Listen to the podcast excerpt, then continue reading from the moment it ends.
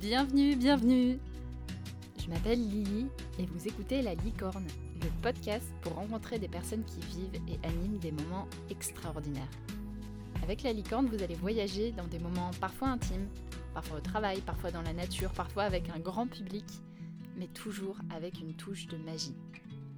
Au cœur de La Licorne, l'idée que chaque moment que nous passons les uns avec les autres peut devenir extraordinaire en y mettant de l'intention et les attentions qui comptent.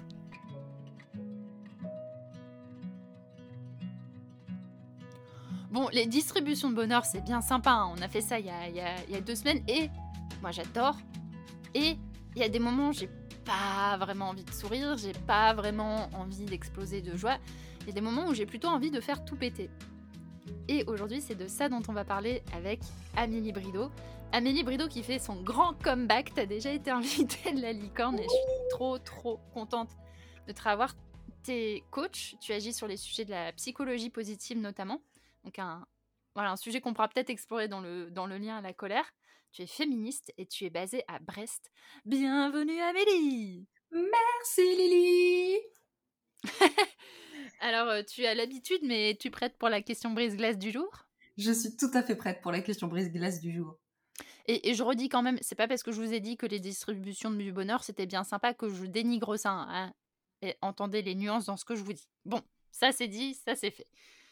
Je fais des intros un peu différentes aujourd'hui, c'est rigolo. Euh, bref, la question brise-glace Amélie, c'est comment est-ce que tu te reposes?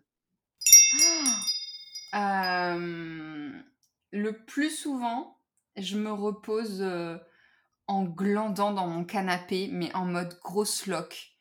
Euh, en- genre, limite, en fait, je ne babille pas, je ne me douche pas.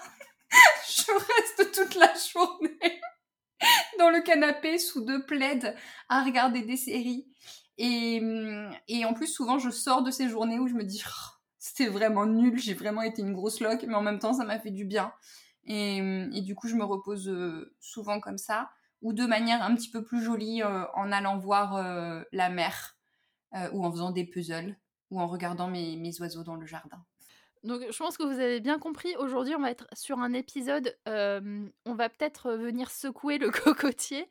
Bon, on s'entend plutôt bien avec Amélie, donc c'est possible qu'on qu'on parte dans des délires euh, extravagants, et ça tombe bien, on est aussi là pour ça, ce podcast il n'est pas là pour avoir une conversation lisse.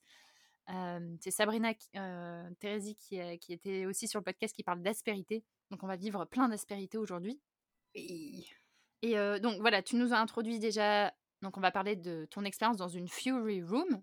Ouais. Donc ça dans quelques, quelques instants. Donc là, on va parler de colère. Tu es féministe, tu parles de glandes. C'est quoi le bonheur pour toi, Amélie?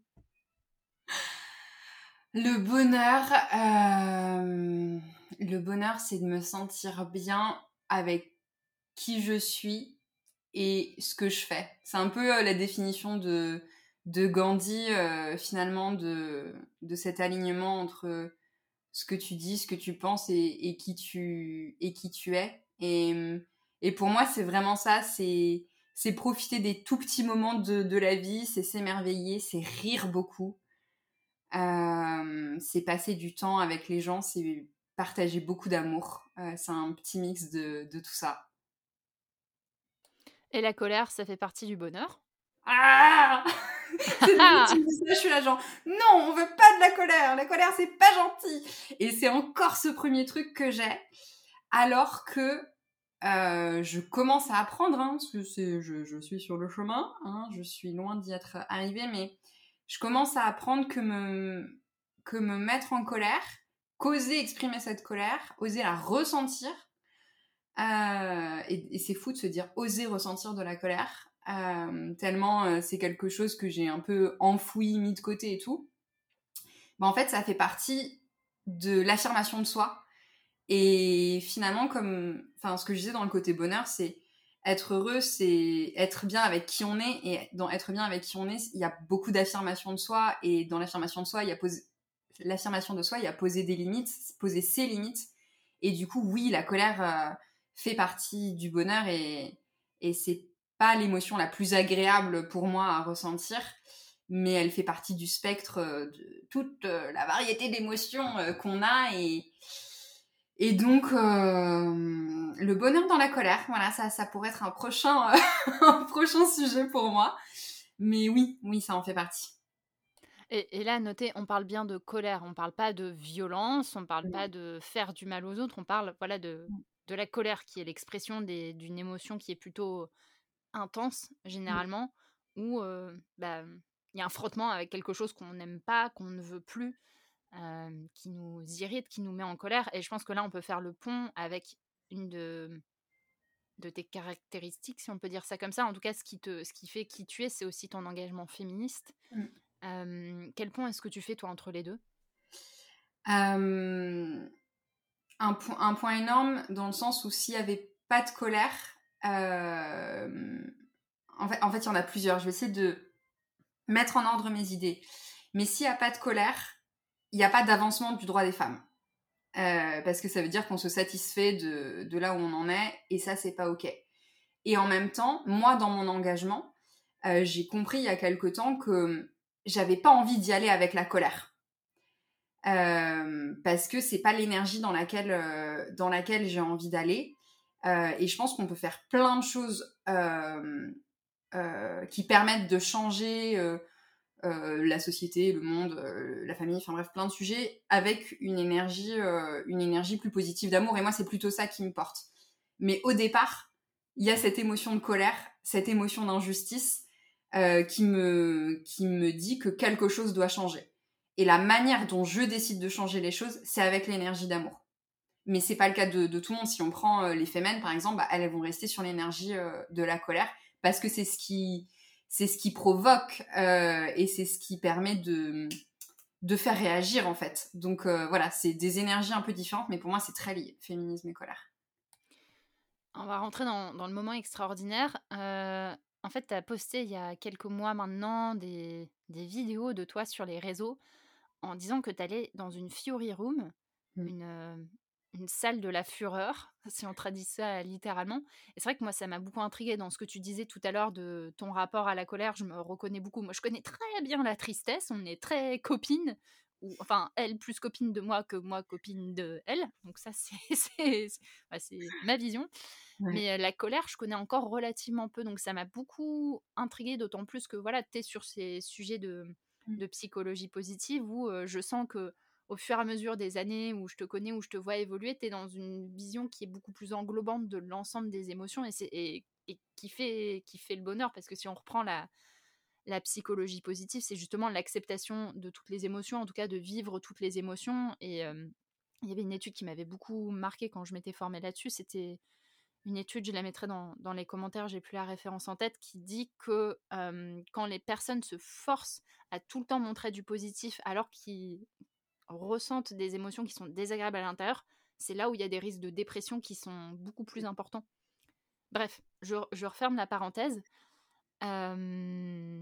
Raconte-nous la Fury Room, comment ça s'est passé et tu es pas allée seule, si je, me, si je me souviens bien, et du coup le côté collectif a aussi fait partie de, ton expérience? De l'expérience complètement.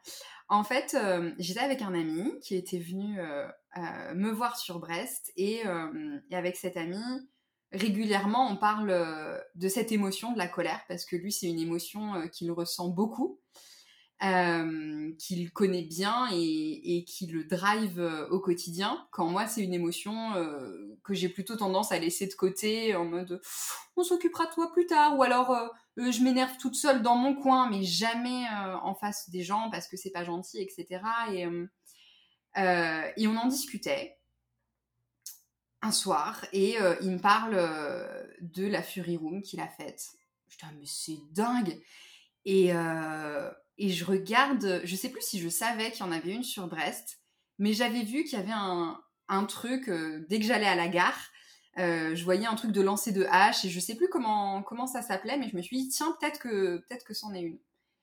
Et en fait, c'en était une, et il n'en existe pas tant que ça en France, euh, parce que j'ai refait des recherches récemment, parce que je voulais en refaire une. Euh, euh, et, en fait, on a pris des billets pour le surlendemain. On s'est lancé comme ça en disant, ok, bah viens, on y va. et on a préparé notre playlist avec plein de musique pour, pour nous mettre dans l'ambiance. on y a été le jour J, ils nous ont donné toute la panoplie avec le casque, les protections, etc., etc. On n'a pas pu mettre notre playlist finalement parce que le, le lieu le permettait pas. Mais on a pris le pack euh, il y a deux, dans, là où on a été, il y a deux packs, euh, un avec que de la vaisselle et un avec euh, du vieux électroménager. Et donc nous, on a pris le, full package parce que bah, mon ami savait que, c'était mieux. Et, en fait, on s'est un peu chauffé tous les deux en, se disant toutes les choses qui nous mettaient en colère avant d'y avant d'y aller. Et je me rappelle même le midi, euh, euh, j'avais sorti euh, l'anti-sava pendant notre, notre déjeuner. Et en fait, j'étais tombée sur la carte c'est quoi la dernière chose qui t'a mise en colère? Et donc, on a échangé tous les deux. Et c'était vachement, c'était vachement bien en fait de commencer un peu à, à dire ces choses-là. Et une fois qu'on y a été, donc on a choisi nos armes. Euh, donc on a pris euh, chacun une batte de baseball et, euh, et un autre truc, je sais plus ce que c'était, mais bref, comme une tige en fer. Et on est rentré. Il y a eu des problèmes avec la musique, donc on est ressorti avec notre accoutrement, genre excusez-nous, il y a un problème avec la musique, est-ce que vous pouvez nous... Donc bref, le truc est un petit peu monté en sauce comme ça, genre bon, quand est-ce que ça commence, quand est-ce que ça commence, quand est-ce que ça commence? Et, et je crois que la première musique, c'était euh, c'était du Marilyn Manson. Et, euh, et on s'est chauffé euh, avec Nadi et, et on s'est mis à hurler et à commencer à taper sur les trucs. Ou je crois qu'il m'a dit allez, vas-y.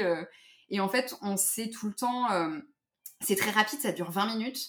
Mais on s'est tout le temps soutenu l'un l'autre. En fait, quand. quand il y en a un qui criait, ça faisait crier l'autre, etc., etc.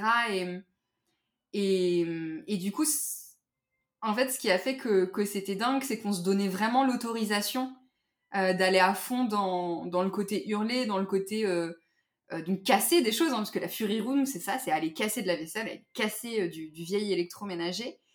Et en fait, je pensais pas que ce serait aussi euh, libérateur. aussi, il y, a un côté cathartique, voilà mais qui était complètement, euh, dingue. Et, et on est ressorti de là, on était épuisés. Euh, on avait transpiré comme je sais pas quoi, parce qu'en fait, c'est 20 minutes où le cardio est à fond, quoi. Et,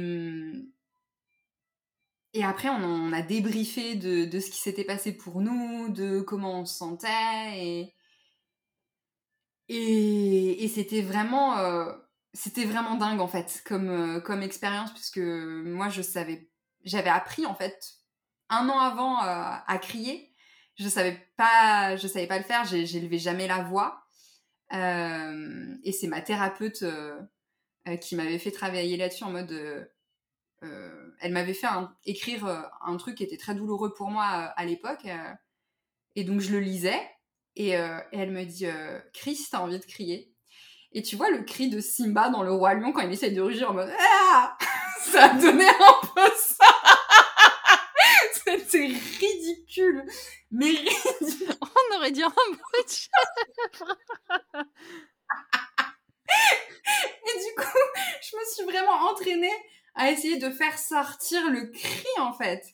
Et, euh, et après, j'ai essayé de crier dans l'eau parce que dans l'eau, on nous entend pas. Euh, enfin bref, euh, j'ai essayé plein de trucs comme ça, mais toujours avec cette peur que quelqu'un m'entende quelque part, euh, que quelqu'un ait peur que j'ai un problème ou qu'on me prenne pour une tarée aussi. Et, et, en fait là, d'être dans cet endroit clos où personne nous entendait, avec du gros rock à fond pendant 20 minutes, à, à se soutenir l'un l'autre pour, pour extérioriser cette colère, c'était dingue quoi. C'était trop dingue. Et mmh, en fait, ça, moi, ça, ça m'interroge, ça me pose plein de, plein de questions sur. En fait, je, trouve ça dingue qu'on en arrive à un, un, moment de notre histoire collective où.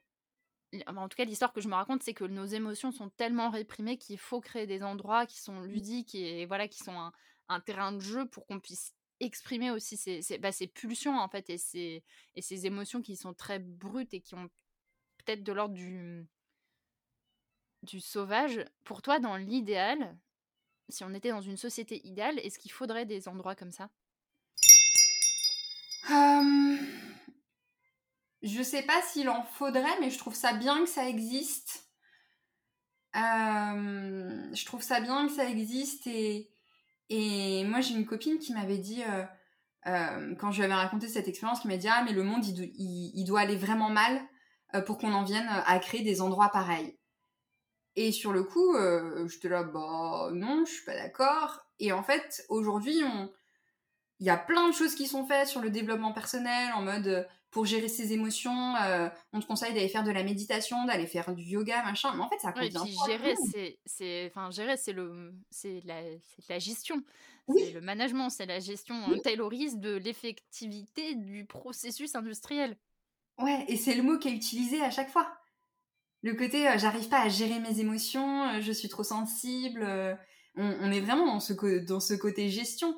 Et, et pour moi, outre la gestion de la colère, c'est juste cette autorisation à les exprimer en fait.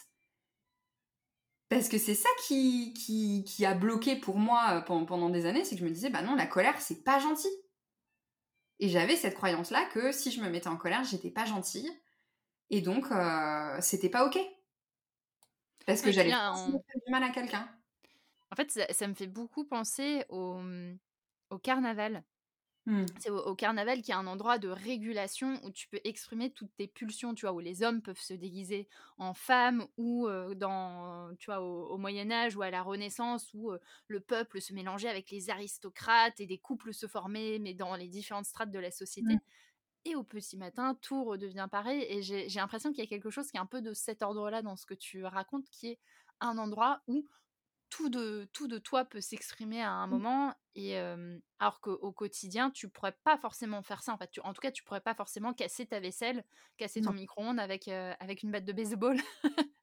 Alors, il y en a qui le font, le côté casser la vaisselle. Euh, moi, ça me, ça me l'a jamais fait. Euh, les seuls moments où il y a eu de la vaisselle cassée, genre c'était par accident et j'avais déjà passé une journée pourrie et je me mettais à pleurer derrière en mode mais c'est vraiment une journée super nulle. donc, c'était pas très, c'était pas très libérateur.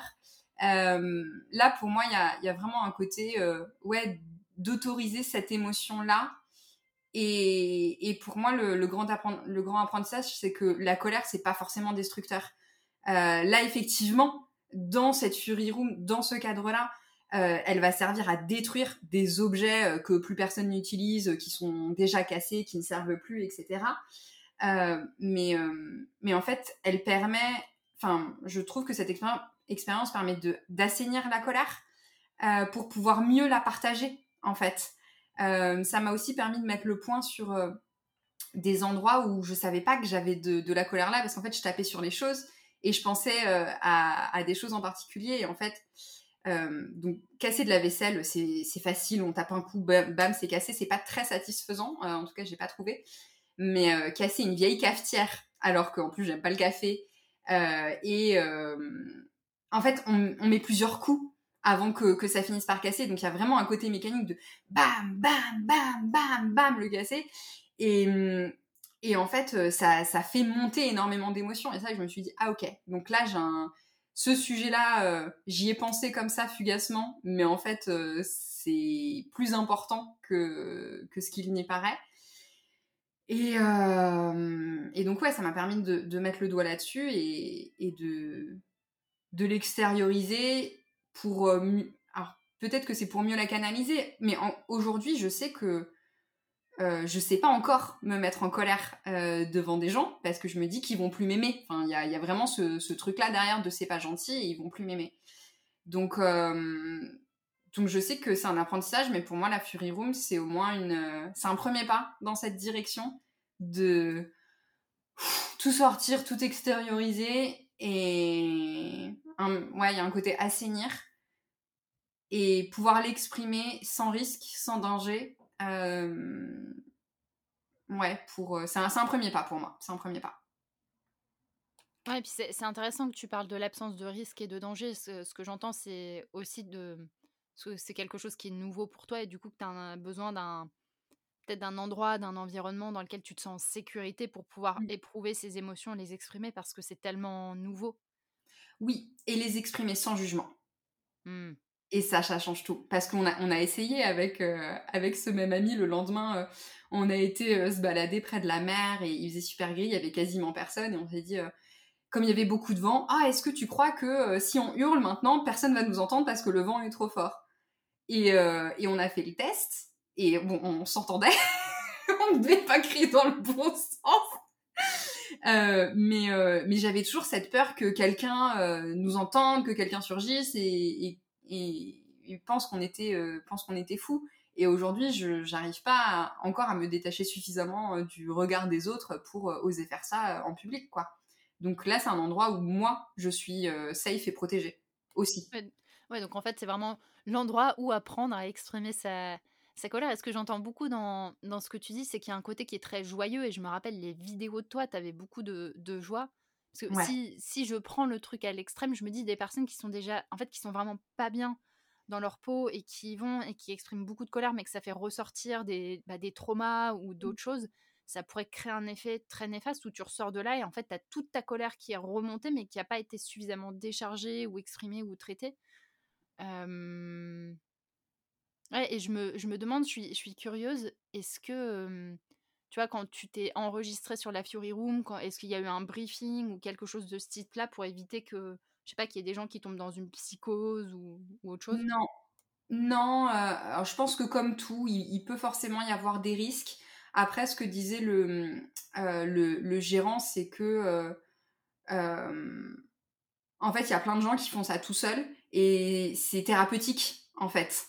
Euh, ils le prennent vraiment comme, euh, quelque chose qui, fait beaucoup de bien et, en fait on en sort tellement épuisé euh, que pour enfin ça doit être possible hein, d'avoir la colère qui est montée, qui est montée, qui est montée et qui, et qui arrive plus à redescendre mais pour moi justement la, la Fury Room sert à ça pour, euh, pour décharger ce, ce truc-là. Donc euh, oui, il y a, y, a y a un risque dans tout. Donc euh, je vois pas pourquoi il y aurait pas de risque ici.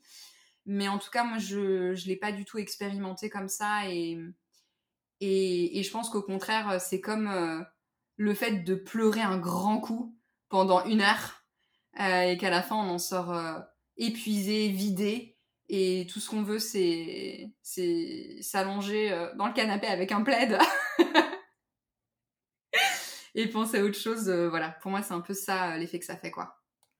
Ouais, et puis dans, dans, les, dans ces deux émotions-là, il y a ce que tu dis de, de vider quelque chose qui est trop plein. Et une fois que c'est vidé, on est, on est calme, apaisé, alors peut-être fatigué. Mm. Et le rôle de, que la décharge physique aussi joue dedans. C'est très drôle, mais je sais pas si ça te fait ça, mais quand je fais du sport et que je suis énervée, j'ai une performance qui est bien meilleure. Alors là, je peux courir en côte, il n'y a pas de problème du tout.